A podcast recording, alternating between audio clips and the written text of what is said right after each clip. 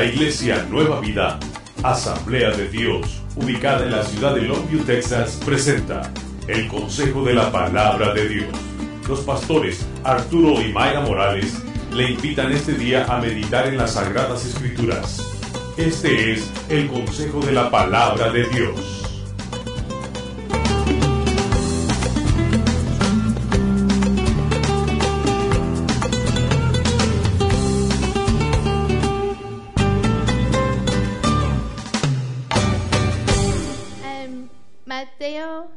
Capítulo 16,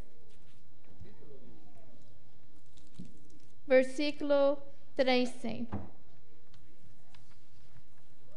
Antes de que olvido decirles, em, los jóvenes, cuando, cuando llega Luis, los jóvenes que van a Houston deben entregar sus fondos Hoy, ah, creo que hoy deben 50 dólares, si entiendo bien, y, también necesitan entregar sus nombres. Todos que van a Houston, um, si por favor pueden entregar sus nombres y sus 50 dólares hoy a Luis. O, si tienen preguntas, habla con Luis o con la hermana Jenny.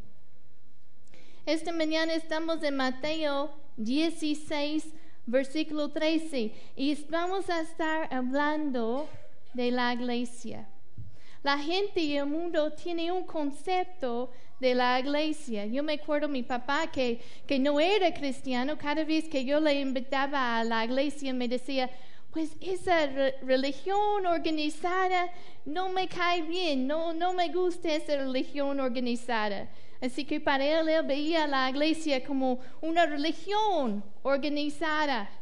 Hay gente que ve en la iglesia como un club social, como un lugar en que pueden conocer a, a otras gentes. Hay personas que ven la iglesia y piensan, bueno, en el edificio. Y edificio con quizá una capilla grande y, y- y bello. Pero vamos a ver cómo es que Dios ve la iglesia. Mateo 16, versículo 13. Viniendo Jesús a la reg- región de Cesarea de Filipo, preguntó a sus discípulos diciendo, ¿quién dicen los hombres que es el Hijo del Hombre? Ellos dijeron, unos Juan el Bautista, Bautista, otros Elías y otros Jeremías, o alguno de los profetas. Y él les dijo, ¿y vosotros quién decís, di- decís que soy yo? Respondiendo Simón Pedro dijo, tú eres el Cristo, el Hijo del Dios viviente. Entonces le respondió Jesús, bienaventurado eres Simón, hijo de Jonás, porque no te lo reveló carne ni sangre, sino mi Padre que está en los cielos. Y yo también te digo que tú eres Pedro, y sobre esta roca edificaré mi iglesia, y las puertas del Hades no prevalecerán contra ella. Vamos a orar esta mañana y pedirle al Señor que abre nuestro entendimiento. Padre Dios, te damos gracias por tu palabra. Reconocemos que es tu palabra que nos transforma.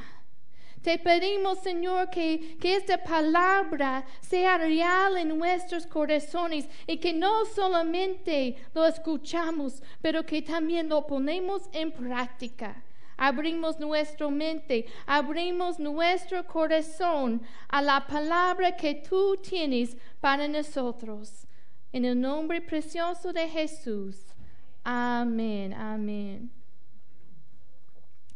Dice aquí versículo 8, y vamos a basarnos en este versículo.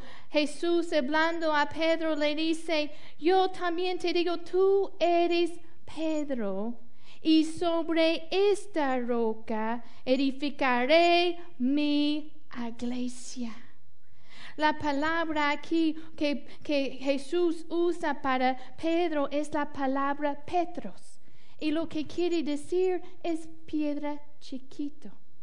Así que Jesús le está diciendo a Pedro, Pedro, tú eres como una piedra chiquita. Pero luego usa otra palabra y dice, sobre esta roca edificaré mi iglesia. Allí cuando dice sobre esta roca, usa otra palabra. Y lo que quiere decir esta roca es una roca, una piedra enorme, grande. ¿Quién es esta roca? es el mismo Jesucristo. Sobre él, él edificaré. Sobre esa confesión de Pedro, que Pedro dijo, tú eres el Cristo, el Hijo de Dios. Él es el fundamento de la iglesia.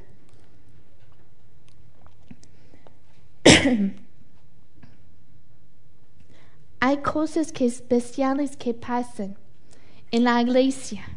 Yo me acuerdo, y oren por mí esta mañana, he estado batallando con, con tos. Así que les pido por favor su paciencia también mi esposo toda, toda la semana estaba tosiendo. Yo digo, por favor, para allá. si vas a toser, para allá. ya saben, cuando, cuando primero se casan, cuando se enfermen, tú dices, ay, pobrecito, yo te cuido, voy a, voy, voy a comprarte medicina, tú te... Después de unos años, dices, por favor, aléjate, me vas a enfermar. bueno, me contagió poquito. Así que tengan paciencia esta mañana. La palabra aquí, iglesia, es la palabra griega que es eclesia. ¿Qué es eclesia? En la Biblia, en el Nuevo Testamento, siempre se refiere no a un edificio, pero a personas. Y viene de dos palabras griegas y uno de ellos es una palabra que quiere decir llamado.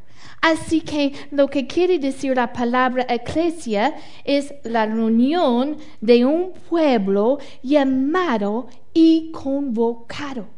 No es solamente la iglesia, el edificio, pero es la reunión del pueblo llamado y convocado.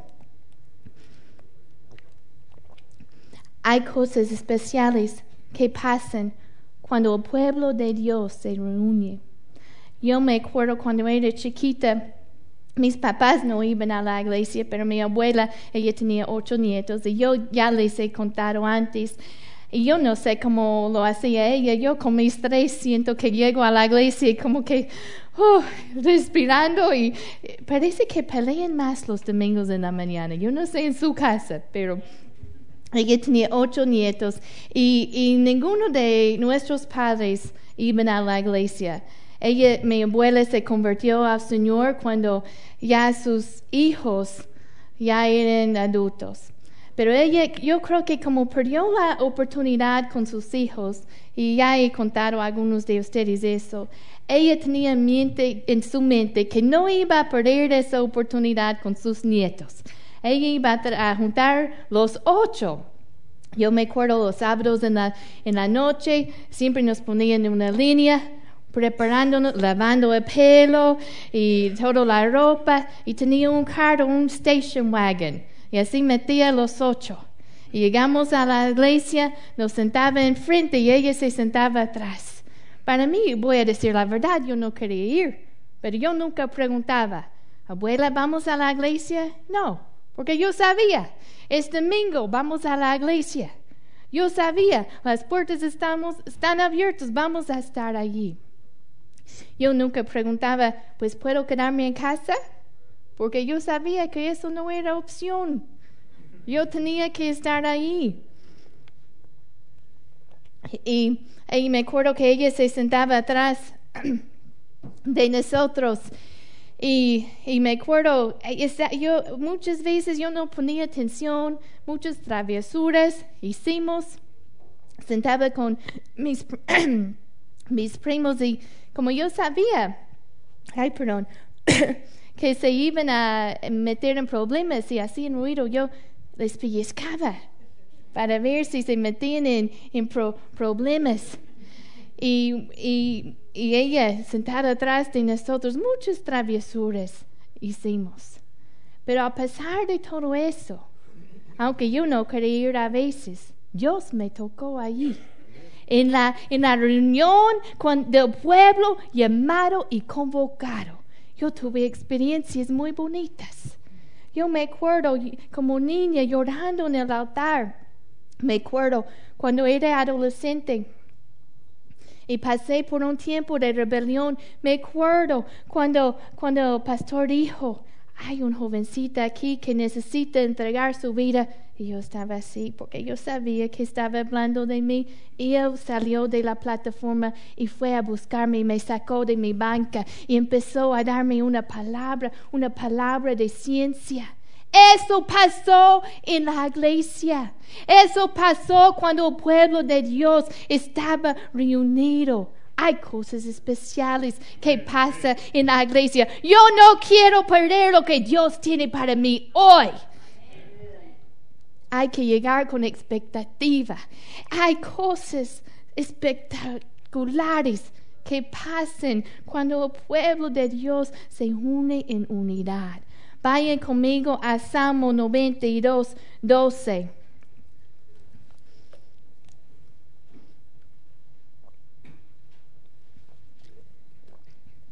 Salmo 92, 12.